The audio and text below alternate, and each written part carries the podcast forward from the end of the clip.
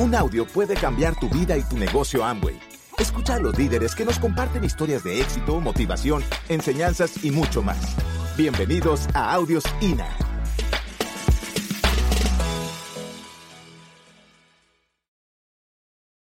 Nosotros eh, vamos a comenzar hablando de dónde venimos. Fabián y yo venimos eh, geográficamente de dos mundos distintos, socialmente, culturalmente.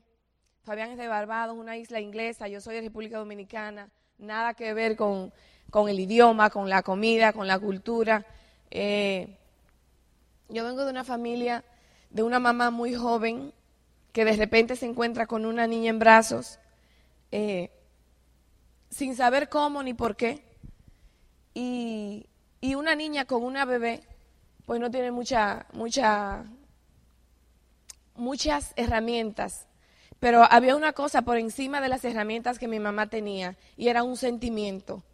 Como yo a veces le digo a los muchachos que entran al negocio, no importa con lo que tú no cuentes, aparentemente, con lo que tú no tengas externo, lo que cuentes es lo que tú llevas dentro.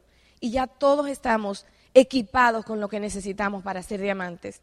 Mi mamá estaba dotada de lo que necesitaba para ser la mejor madre del mundo. Independientemente de su edad. Ah, yo soy muy llorona. Gracias. Gracias. Eh, siempre yo digo, yo no voy a llorar. Es difícil, porque vienen a tu memoria tantas cosas y, y yo me ubico en ese momento cuando mami, porque ya yo tuve mis hijos grandes, adulta, eh, ya formada, profesional y todo. Mi mamá no le tocó eso. A mi mamá le tocó salir adelante conmigo, una piojita con una piojita más grande. Las dos, en el mundo en contra, con todo en contra, porque en ese tiempo eran mal vistas las mujeres solteras. Mi mamá no me tuvo soltera, mi mamá estaba casada, pero también con otro niño, irresponsable.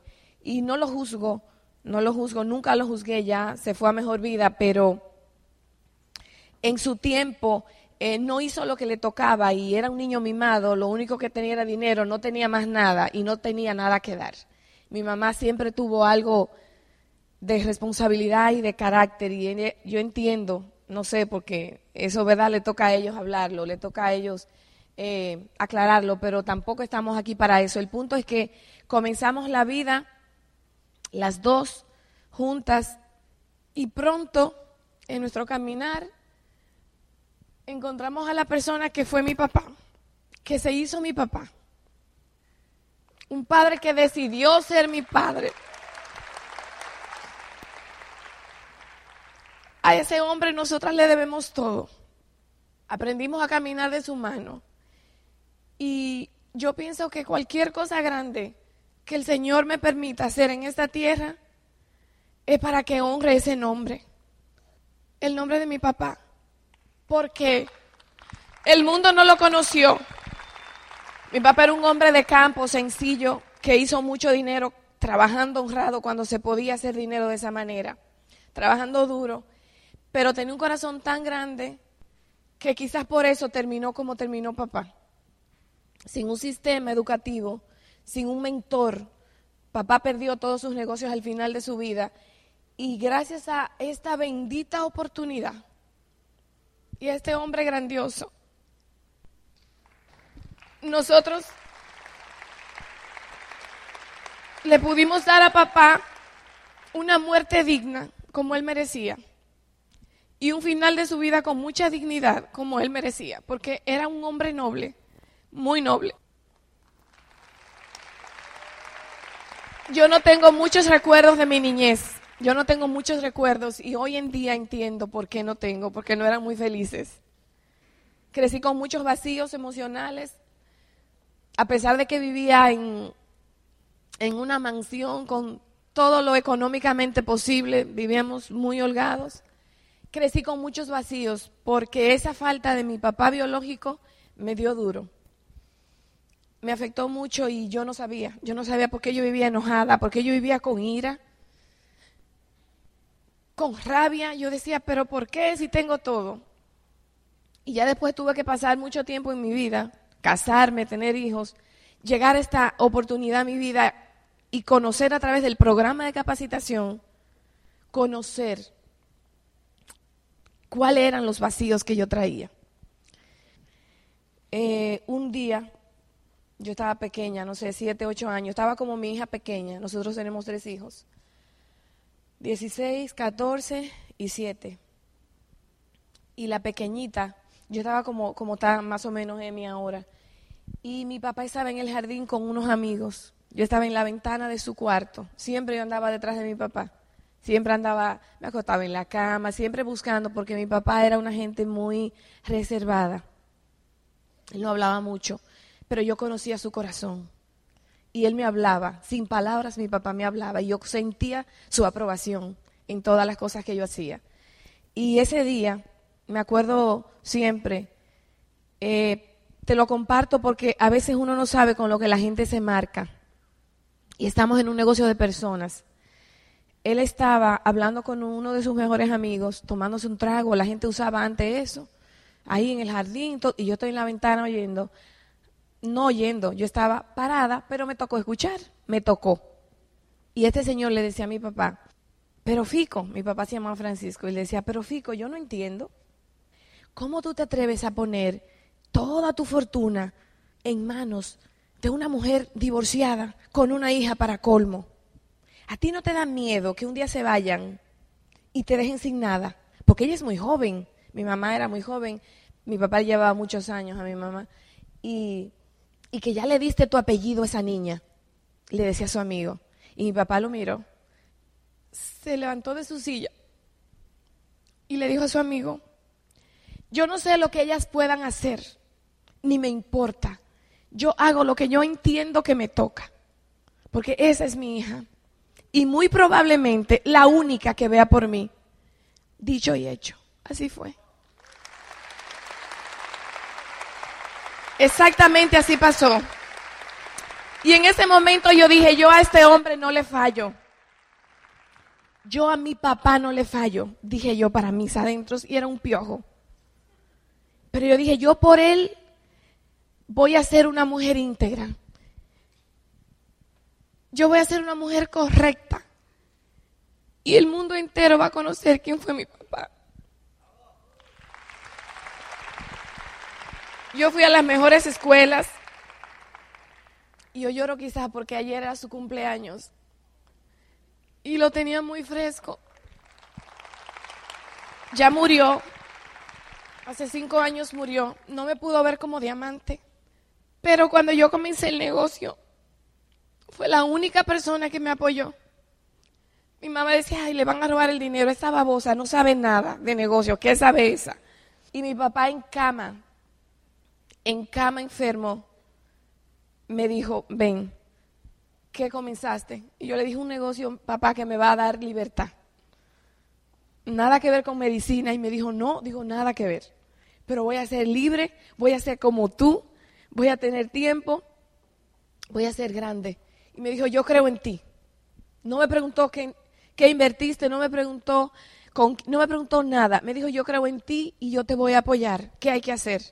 Y yo le dije, ya, ya, ya hiciste, creer en mí. Así fue hubiese cumplido mi papá 70 años ayer. Se fue a destiempo, pero bueno, Dios sabe. Eh, me marcó ese comentario de su amigo, me, movió mucho la confianza que tenía en mí y yo te lo comparto porque tu equipo de apoyo cree en ti, son tus padres aquí. Y a veces uno no, uno se puede fallar a uno mismo pero no le puede fallar a alguien. Y yo te invito a que tú encuentres a ese alguien al que tú no le vayas a fallar. Yo decidí que yo a mi papá no le iba a fallar nunca y tuve mucha oportunidad de fallar. Porque salí muy jovencita del colegio, siempre fui una niña brillante, buena estudiante, buscando aprobación. Acuérdense, vengo con, con hoyos, con, con deficiencias emocionales, con falta de cariño, con, porque mi mamá, a pesar de que me amaba tanto, nunca fue una mamá eh, de esas mamás que abrazan, que besan, como que mami, yo entiendo, hoy lo que entiendo es que ella se encontraba en su mejor época, una mujer bellísima, con mucha, mucha, muy admirada, con todo, ¿no? Económicamente holgada, mi papá la tenía como una reina, era muy consentida, nunca tuvo niñez tampoco y se sentía como una niña también, consentida y vivía su niñez. Y a mí, bueno, yo con la nana, con los choferes, pero yo ahí. Entonces, eh, tenía muchas carencias, necesitaba mucho que me abrazaran, que me dijeran que me amaban, que y comencé a, comencé a hacer cosas para ganarme la aprobación. Hoy entiendo que fue así. Y fui brillante en el colegio, fui brillante en la universidad, me fui a una universidad muy buena, me gradué de médico. Siempre desde chiquita supe que iba a ser médico. Yo me iba a la finca y agarraba a los animalitos que se morían, los operaba, volví, los cerraba, le ponía una pieza, le quitaba un colon, le ponía una pata, se la cosía. Yo vivía para eso.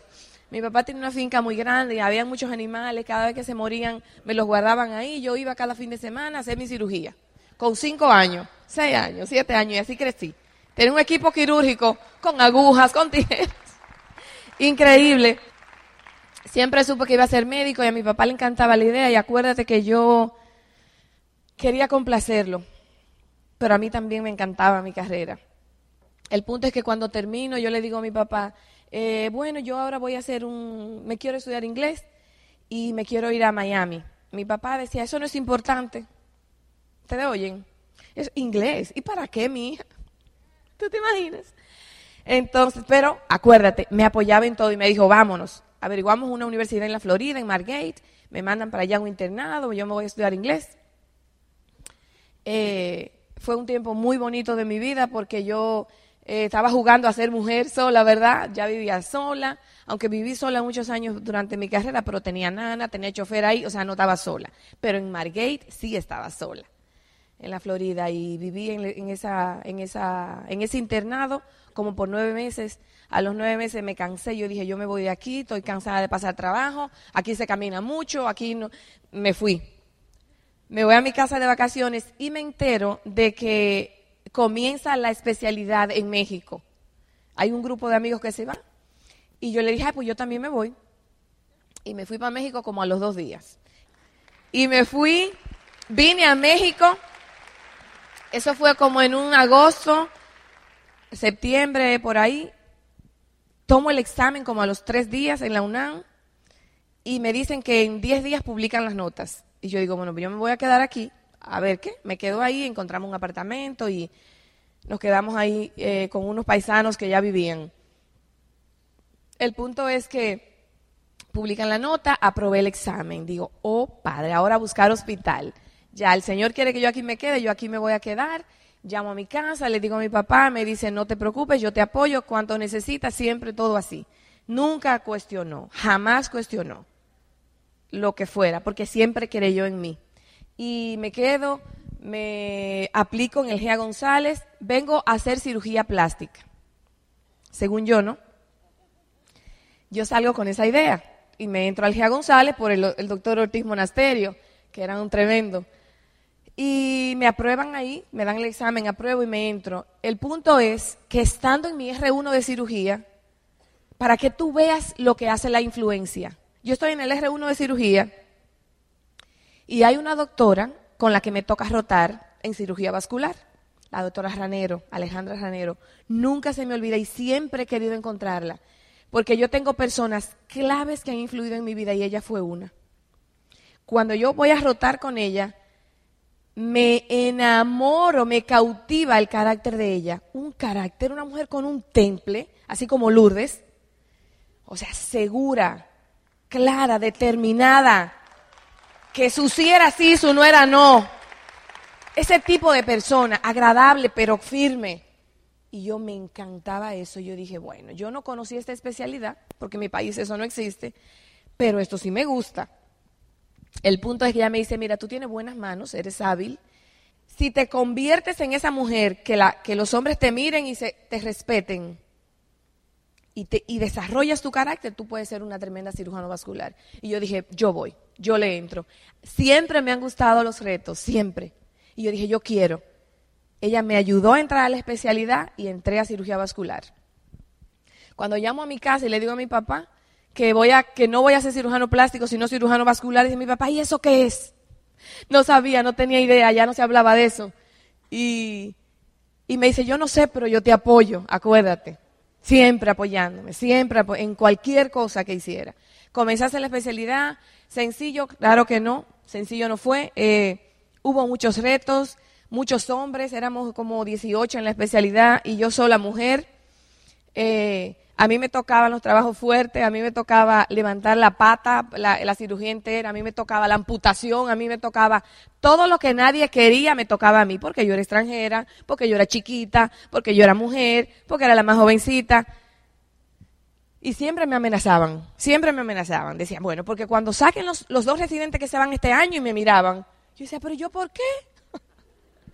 Entonces me convertí en la que llegaba más temprano y la que último se iba. Yo llegaba a las 5 al hospital. Primero en el, en el Gia González, luego en el 20 de noviembre.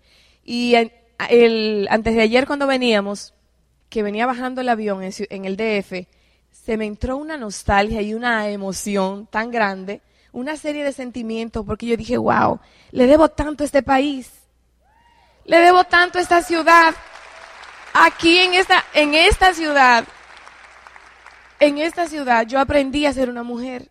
Yo era una niña cuando llegué aquí. Era un muchacho. O sea, nunca había lavado ni un panty. Nunca. No sabía nada, a hervir un huevo, nada. Aquí aprendí a planchar, a lavar, a cocinar, a barrer, a hacer compra, a todo. Fueron seis años de mi vida que pasé en este país. Y te voy a decir una cosa, mi experiencia, y, y lo digo siempre, no porque ustedes están aquí, no porque yo estoy aquí con ustedes, mi experiencia en México es inolvidable, es indescriptible porque yo me encontré con las mejores personas. Yo me encontré con una persona que siempre la llamo, es una señora ya como de 90 años, debe tener doña Antonieta. Yo me mudé en la colonia del Valle, porque estaba muy cerca del hospital, ahí en Sánchez Ascona. Me mudé ahí y un día, pero la soledad me estaba matando. O sea, qué soledad tan grande. Era muy fuerte. Y un día en la emergencia estoy de guardia y me encuentro con una señora que viene a atenderse. Viene con la presión muy alta y me tocó atenderla a mí. Y tan linda, una señora hermosa. O sea, ¿qué te digo de esa señora? Afuera y adentro, bellísima. Me invitó a su casa. Yo fui a su casa a comer al otro día y jamás me fui de esa casa. Yo viví con esa señora el resto de mi tiempo en México. Ella me adoptó como su niña, tenía una casa inmensa una casa grandísima con un jardín, o sea, una casa, y ya sus hijas se habían ido, ella era esposa de un pintor eh, inglés que había muerto ya y ella se quedó en la casa solita. Y vivía solita ahí, y yo fui la hija de doña Antonieta. Ah, todavía hoy hablamos por teléfono. Me dice, Raquelito, con un, el mismo amor, con el mismo amor. Y yo tengo mucho que agradecerle a este país. Gracias, gracias México. De verdad. Yo cuando oigo que la gente dice de la violencia, yo digo, yo no viví nada de eso. Para mí fue la mejor experiencia. Todo el mundo fue bueno conmigo.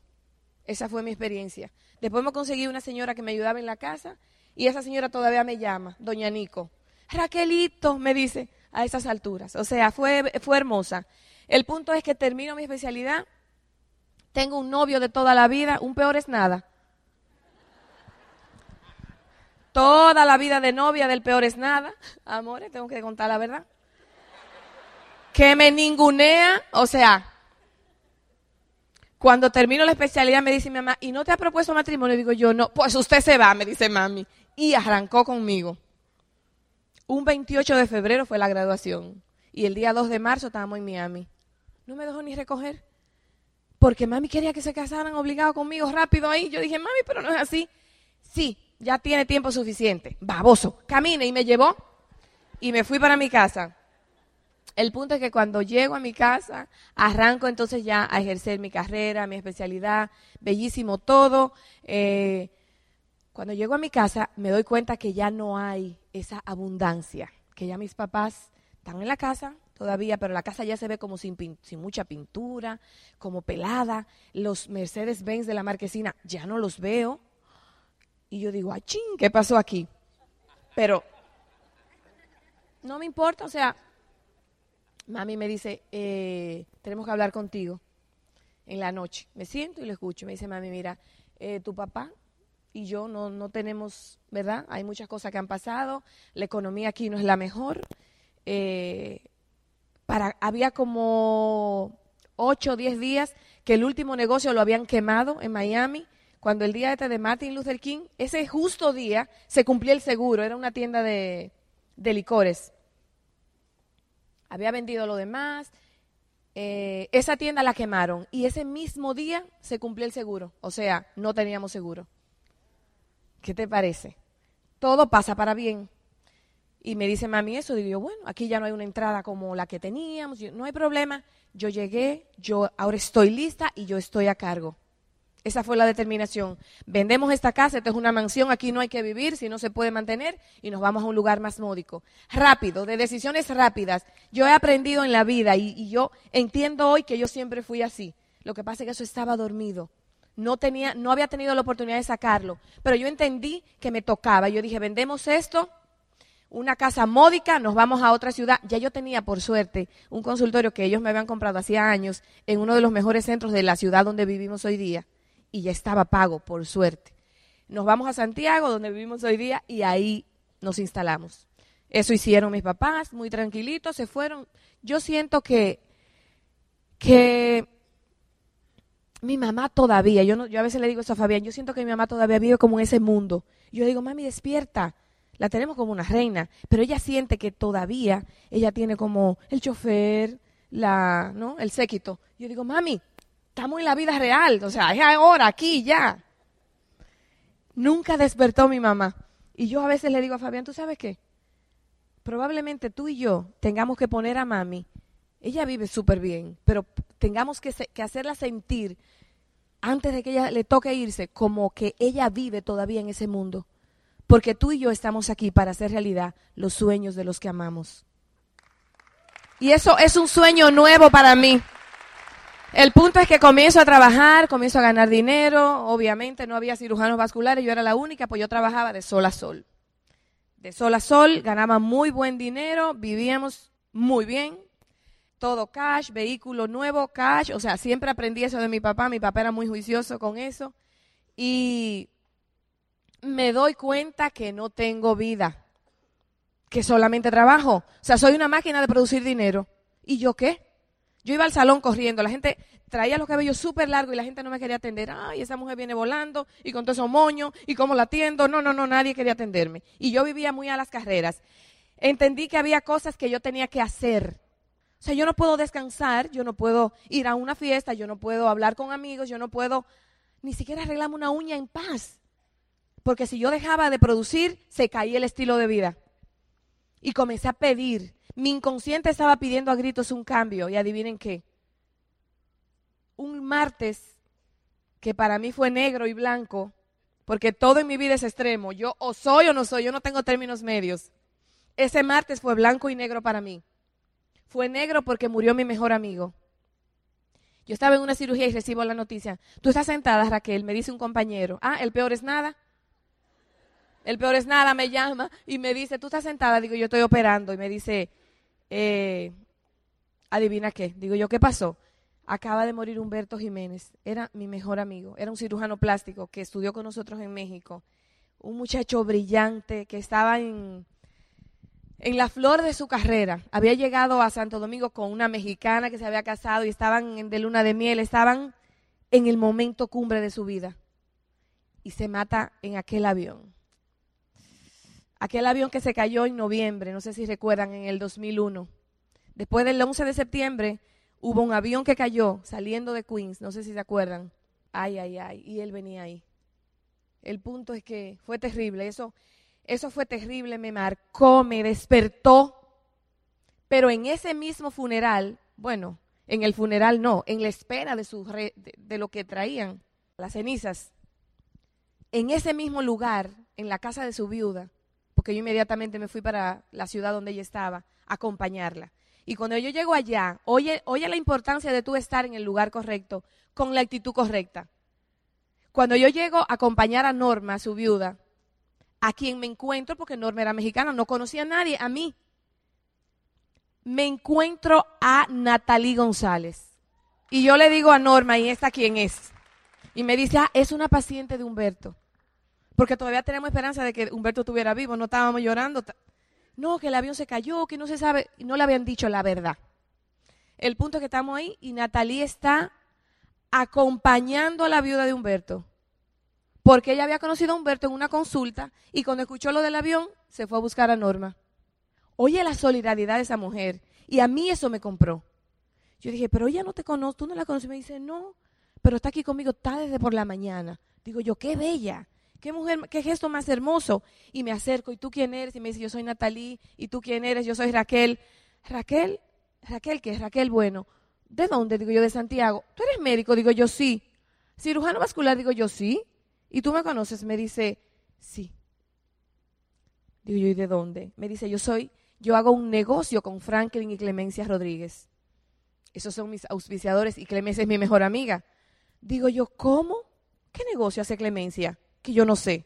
Y me dice, yo te voy a explicar. Y me invita a comerme una pizza en una servilleta me dice, mira mamita, tú eres muy linda, tú trabajas demasiado, esa no es la vida, aquí estás tú, tú traes tres, tú te ganas esto, y tus amigos, digo, yo estoy adentro. Llama a Natalia Clemencia y le dice, adivina quién acabo de auspiciar en el negocio. Por eso fue un martes negro y blanco, porque yo perdí mi amigo y gané la oportunidad. Me dice, le dice ella Clemencia, adivina quién acabo de auspiciar en el negocio. Dice Clemencia, ¿quién? a Raquel Bueno. Dice decía mentira. ¿Será su gemela Raquel? Jamás. Dice Natalie, fíjate que no es nada de lo que tú me has dicho. Ella es agradable, tiene necesidades, es abierta.